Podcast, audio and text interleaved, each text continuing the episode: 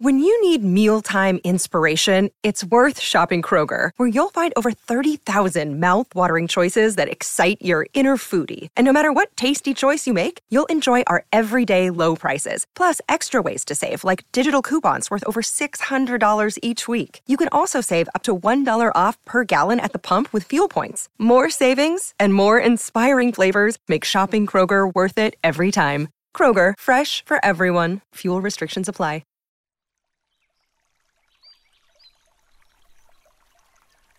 Hola de nuevo.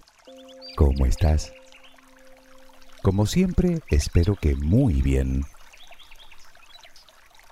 De entre todos los temas que me han pedido a lo largo de los años, debo decir, sin riesgo a equivocarme, que este ha sido uno de los más solicitados. Comprenderás que no es un tema sencillo de acometer, debido a la complejidad que supone hablar de algo que depende únicamente de la fe pues no existen pruebas empíricas ni a favor ni en contra de su existencia. Naturalmente hay dos formas de abordarlo. Una es desde la religión y otra desde la ciencia. Desde la religión directamente es inabarcable. ¿Te haces una idea de cuántas religiones se profesan en la actualidad en el mundo?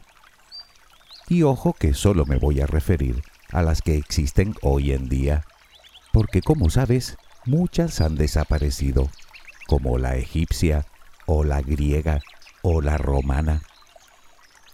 Pues bien, en estos momentos existen más de 4.000 religiones en el mundo. Algunos suman hasta 4.200.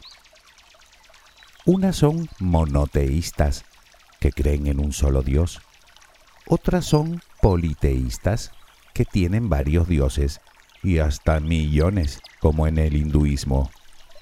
Otras son panteístas, que son las que sostienen que todo lo que existe es parte de la divinidad.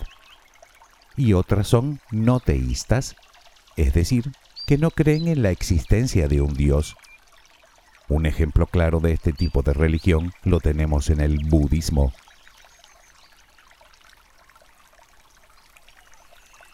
Entenderás que si vamos a detenernos en todas y cada una de las creencias, simplemente no acabaríamos. Aunque como te decía, la otra forma de abordar el tema es desde la ciencia, desde la historia, la arqueología, la antropología y la psicología.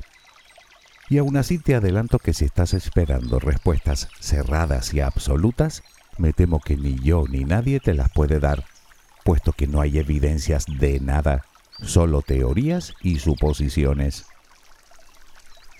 En cualquier caso, eso no quita para que intentemos dar respuesta, aunque sean aproximadas, a cuestiones tan interesantes como ¿cuándo surgió la religión? ¿Cómo era? ¿Cómo y por qué evolucionó hasta llegar a las religiones de hoy en día? ¿Por qué los seres humanos creemos en Dios? Y la más importante de todas, ¿quién es Dios? El 84% de la población mundial profesa algún tipo de religión, lo cual es muchísima gente. En torno a un 77% de ellas practican una de las cinco religiones mayoritarias. Hablamos del cristianismo, el islam, el hinduismo, el budismo y el judaísmo. Pero eso también significa que el 16% restante no tiene ningún tipo de afiliación religiosa. La pregunta es ¿por qué? ¿De qué depende que unas personas crean y otras no? ¿Y por qué hay más personas religiosas que personas que no lo son?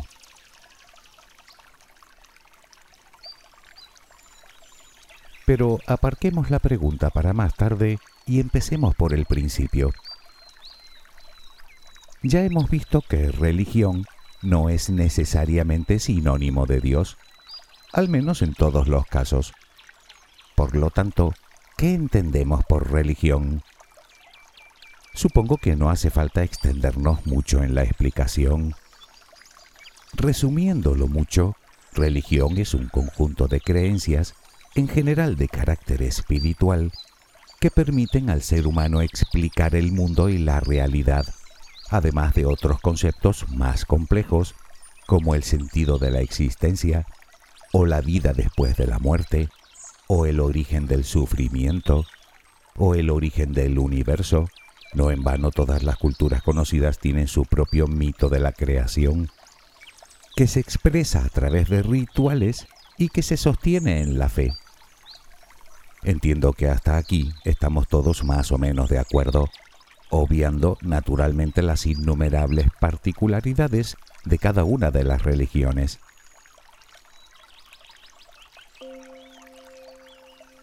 La pregunta es, ¿cuándo surge la religión en la historia de la humanidad? Naturalmente el dato concreto es imposible de saber y de hecho existe gran controversia al respecto. Pero la mayoría de estudiosos afirman que podemos hacernos una idea si nos atenemos a otros hechos. Me explico. Lo que sí parece claro es que las primeras religiones organizadas existen desde la prehistoria, incluso en homínidos anteriores al propio Homo sapiens. Se sabe, por ejemplo, que los neandertales ya realizaban enterramientos rituales intencionados en los que incluían además algunos objetos que enterraban junto al fallecido. Esto parece indicar un interés por el sentido de la muerte y una cierta preocupación por lo que ocurre después de ella. Algo que también se ha constatado que ocurría en algunas comunidades de Homo sapiens primitivas. También se ha podido observar en antiguos asentamientos neandertales algún tipo de culto a otros animales, como a los osos.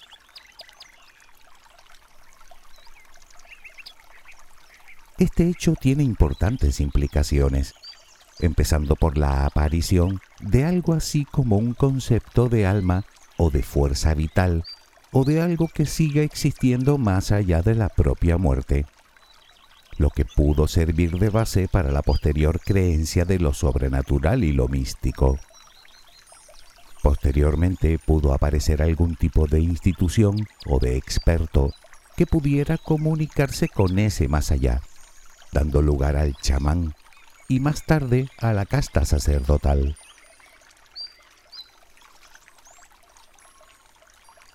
Pero nos estamos adelantando. Los investigadores coinciden en que el sentido religioso, por llamarlo así, existe en nuestro mundo desde las primeras sociedades cazadoras recolectoras, hace entre 250.000 y 300.000 años. Sin embargo, aún falta mucho para hablar de divinidades. Los científicos coinciden en que las primeras creencias religiosas eran las llamadas animistas. Tiene mucho que ver con lo que comentábamos hace un momento. Esa fuerza vital, o alma o espíritu existente, tanto en humanos como en animales, se trasladó a todo lo demás, de tal manera que cada cosa, cada planta, cada accidente geológico o incluso cada fenómeno natural poseía su propio espíritu, lo que a su vez implicaba que todo, absolutamente todo, ríos, montañas, el cielo, la tierra, las rocas, los árboles y hasta determinados lugares están vivos, lo cual les confiere conciencia y voluntad propia.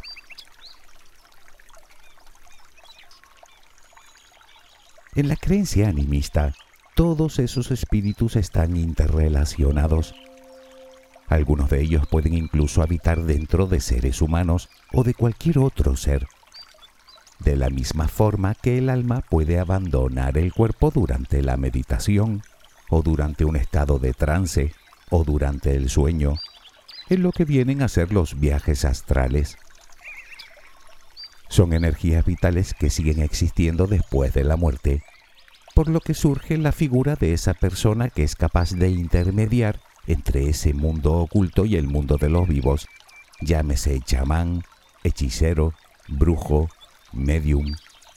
Aparecen los rituales, las ofrendas, el culto a los antepasados y la conciencia de que uno mismo es parte de un todo, o más propiamente dicho, la conciencia universal.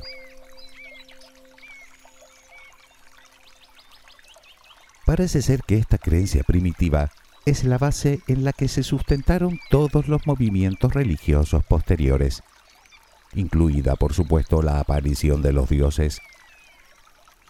Aunque tal vez la pregunta que cabría hacerse es por qué surgió en esa época y no antes.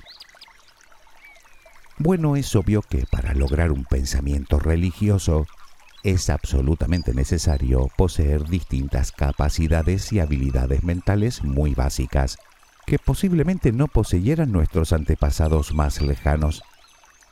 Tal vez la más básica de todas es el lenguaje. Hoy se piensa que el lenguaje complejo y la narrativa es uno de los requisitos básicos para que exista cualquier tipo de creencia religiosa.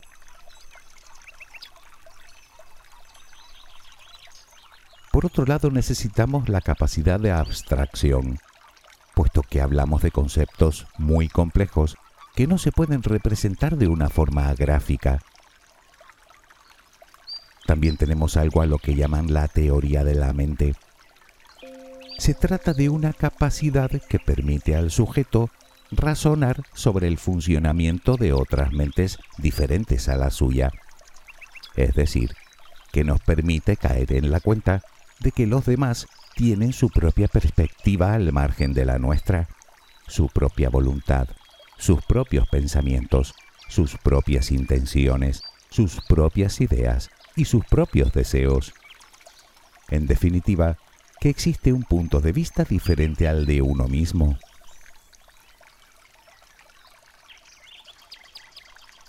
Otra habilidad importante es lo que llaman sentido de agencia, algo así como el reconocimiento de uno mismo y la sensación de que actuamos voluntaria e intencionadamente. Debido a esto, tendemos a ver agencia alrededor de nosotros, es decir, que tendemos a inferir intencionalidad también en los objetos inanimados o en los procesos naturales. ¿Te ha pasado que insultas al bolígrafo cuando se te cae de las manos? Como si el bolígrafo tuviera vida propia, pues algo así. Y aquí entra el antropocentrismo, es decir, creernos el centro del universo. Dicho de otra manera, no solo detectamos intencionalidad, sino que vemos atributos humanos por todas partes, desde caras en las nubes o en el perfil de las montañas, lo que llaman pareidolia, hasta intenciones similares a las nuestras en los objetos inanimados o en los procesos naturales. Incluso a los dioses los vemos con aspecto humano, más grandes y más poderosos, sin duda, pero muy parecidos a nosotros. Fíjate que ni siquiera preguntamos qué es Dios, sino quién es Dios. Parece que no fue Él quien nos creó a su imagen y semejanza, sino que más bien fue al revés.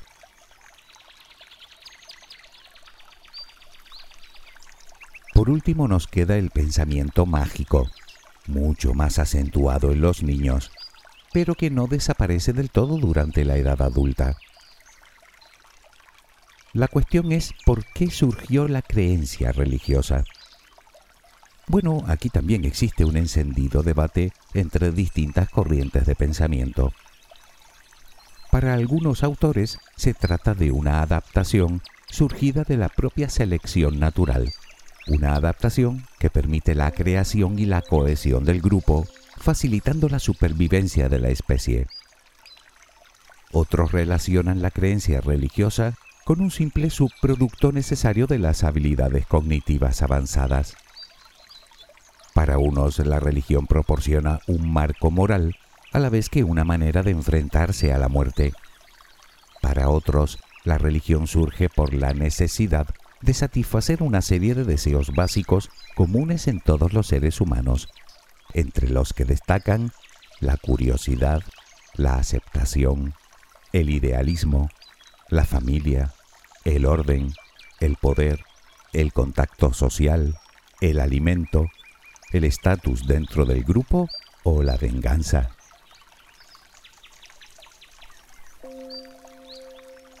Pero sigamos nuestra búsqueda.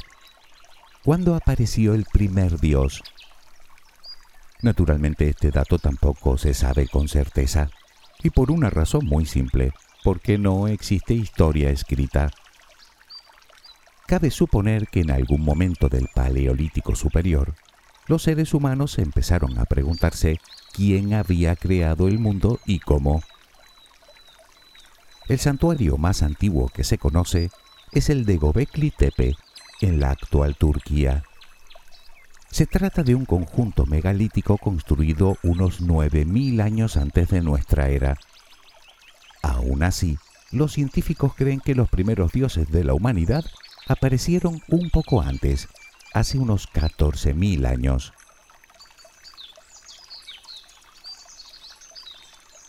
La pregunta es, ¿cómo eran esos primeros dioses? Pues lo curioso es que podrían haber sido, en vez de dioses, diosas.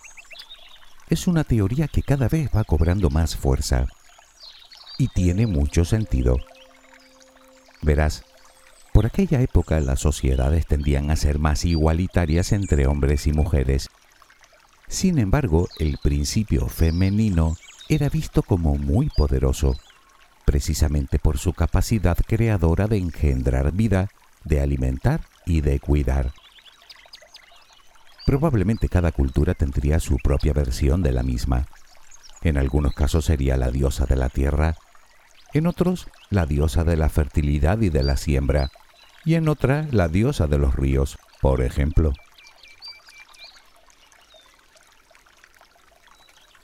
A partir de ese momento, las sociedades humanas ya no estaban unidas únicamente por parentesco, sino por mitos y rituales que compartían y les daban un sentido de pertenencia al grupo.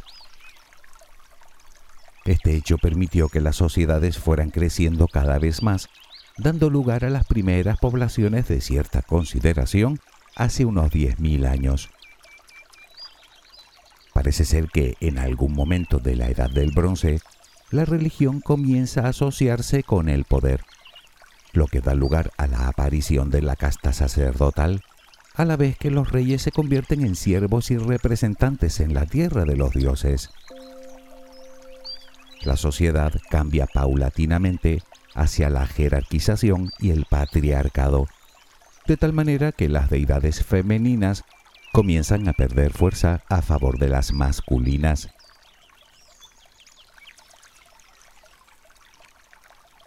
Se sabe que estas primeras religiones eran politeístas, aunque en todos los casos había un dios creador, digamos el jefe de todos los demás, y otros muchos a los que se les daban distintas atribuciones. El ejemplo más antiguo del que se tiene constancia lo encontramos en Sumeria, donde An era el dios más poderoso. Pero tenemos muchos más ejemplos. Zeus para los griegos, Ra para los egipcios, Odín para los nórdicos o Brahman para los hinduistas.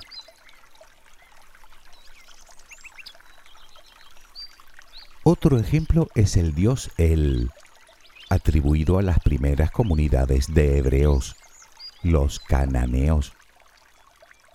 Aunque empezó siendo padre y jefe de un nutrido grupo de dioses, más tarde daría lugar a un único dios, Yahvé, apareciendo así la primera religión monoteísta. No obstante, este hecho pudo tener varias influencias.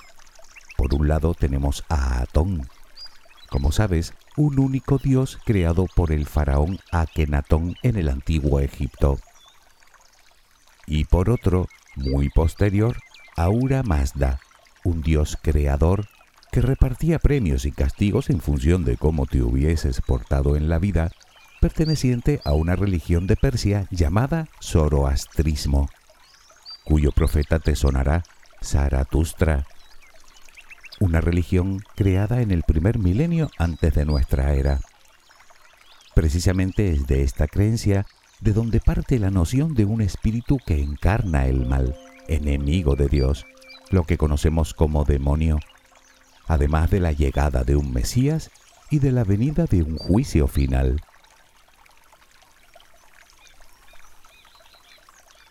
Como quiera que fuera, aquellos primeros dioses destilaban no poca crueldad y eran verdaderamente vengativos.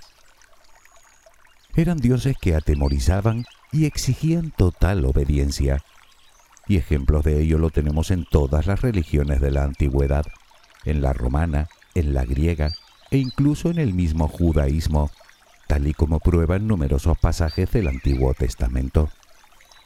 No cumplir con sus deseos o preceptos implicaba recibir severos castigos, que podían ir desde plagas hasta enfermedades, pasando por malas cosechas, sequías, hambrunas y hasta convertirte en estatua de piedra si te pasabas un pelo de la raya.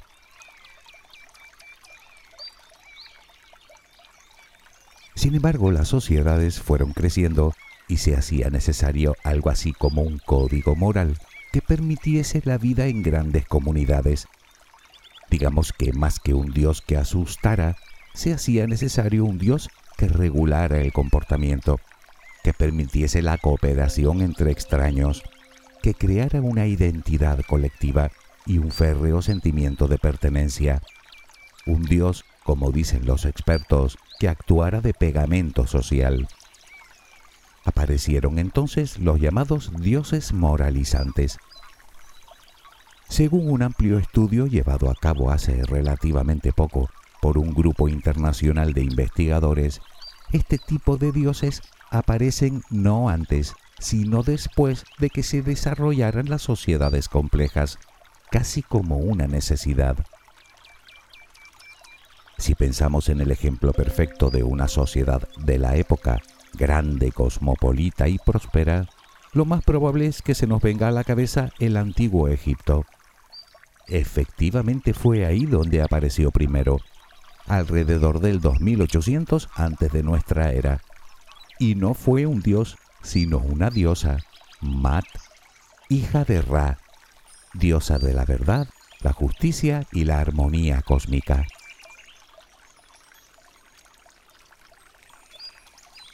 Poco a poco y a lo largo del segundo milenio antes de nuestra era, los dioses moralistas comenzaron a proliferar en distintas regiones, principalmente de Oriente Medio y Turquía. Más tarde, en el primer milenio, se unen este tipo de dioses con las primeras religiones monoteístas. A esta época se le llama era axial. Según algunos investigadores, se trata del momento en el que se desarrollan las ideas que darían origen a las tradiciones filosóficas y religiosas de mayor influencia histórica, principalmente en las tres grandes regiones de Eurasia, Occidente, India y China. Hablamos del judaísmo, tal y como lo conocemos hoy, el zoroastrismo, el budismo, el taoísmo, el jainismo o el confucianismo. A comienzos del siglo I de nuestra era aparece la figura de Jesús, creándose después de su muerte el cristianismo, que a su vez está basado en el judaísmo no olvidemos que Jesús al fin y al cabo era un rabí. Y por último, en el siglo VII, el Islam con el profeta Mahoma.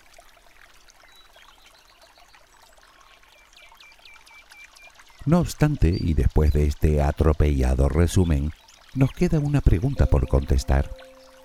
¿Qué nos lleva a creer en Dios? ¿Y por qué hay personas que no necesitan creer? Te imaginarás cuánto se ha escrito sobre el tema. Un reciente estudio llevado a cabo por el psicólogo Brett Messier y sus colegas de la Universidad de California alude a varias causas que dividen en tres tipos, cognitivas, motivacionales y sociales. Por ejemplo, en cuanto a las cognitivas, parece ser que las personas que actúan más de acuerdo a la razón que a la intuición tienen menos probabilidad de creer en Dios. En cuanto a las causas motivacionales, han encontrado indicios de que las personas que se sienten socialmente aisladas tienden a mantener una mayor fe religiosa, probablemente porque eso les permite no sentirse tan solas. En el estudio también afirman que las personas que se enfrentan a la muerte suelen expresar una mayor creencia en Dios y en la vida después del fallecimiento. Algo similar ocurre cuando la situación se vuelve caótica e incontrolable, que aumenta nuestra fe, algo que podría hacernos recuperar la sensación de control o de aceptación. Y finalmente, entre los sociales, parece ser que en los países más desarrollados tiende a disminuir el número de creyentes frente a los menos desarrollados.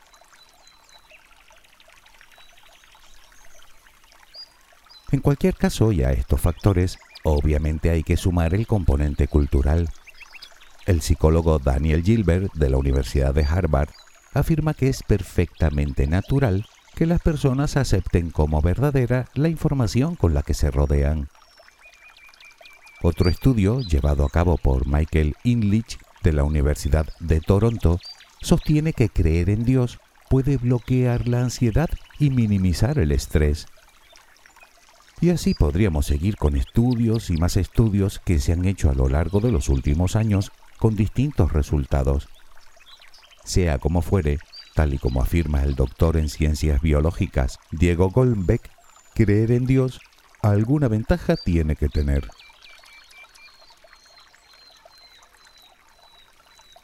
Por si te lo estás preguntando, de momento nadie ha logrado encontrar la zona de Dios en nuestra masa gris, si es que ésta existe realmente. Sin embargo, sucede algo muy interesante cuando rezamos. Verás, como sabes, tenemos dos formas de rezar. Una es la consabida repetición de oraciones que conocemos. En ese caso, se activan las mismas áreas cerebrales asociadas con la práctica y la repetición nada nuevo. Pero a veces la oración no tiene nada que ver con esos patrones establecidos, sino que se parece más a una conversación improvisada con la divinidad. Pues bien, aquí ocurre que las zonas que se activan de nuestro cerebro son las mismas que se activan cuando hablamos con un amigo, juzgando sus intenciones y recordando momentos similares anteriores. Lo curioso es que no sucede lo mismo si hablamos, por ejemplo, con Santa Claus o con cualquier otro personaje de ficción. Con otras palabras, el cerebro de quien reza cree ciegamente que Dios existe. Por lo tanto, el cerebro actúa exactamente igual que si hablásemos con otro ser humano que tuviéramos delante. Y ya sabes que hablar con otras personas, o lo que es lo mismo, socializar, activa el sistema de recompensa.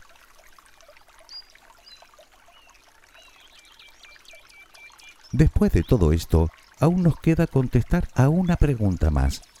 ¿Quién es Dios? Me temo que todo dependerá de a quién le preguntes. Unos te dirán que es el gran hacedor del universo y de todo lo que existe en él, aquel que dirige nuestros destinos, un anciano sabio de larga barba blanca que todo lo ve y todo lo dispone. Otros te pedirán que especifiques más a qué Dios te refieres de todos los que tienen. Otros te dirán que sus creencias no incluyen a este Señor. Y otros, por el contrario, te dirán que Dios es todo lo que existe. Unos te dirán que es un brillante matemático. Otros te dirán que se trata de una ventaja evolutiva. Otros que no es más que una invención de nuestro cerebro para explicar lo que no comprendemos y otros una excusa para matarnos entre nosotros. Si me preguntas a mí, te confieso que ahora mismo no tengo ni la más remota idea, porque además hay otra pregunta que lleva rondándome casi toda la vida. Si Dios creó el universo, ¿quién lo creó a él? ¿Quién es Dios? Creo que lo mejor es que te contestes tú, que yo en bastantes charcos me he metido ya. Espero que tengas una luminosa jornada. Hasta muy pronto.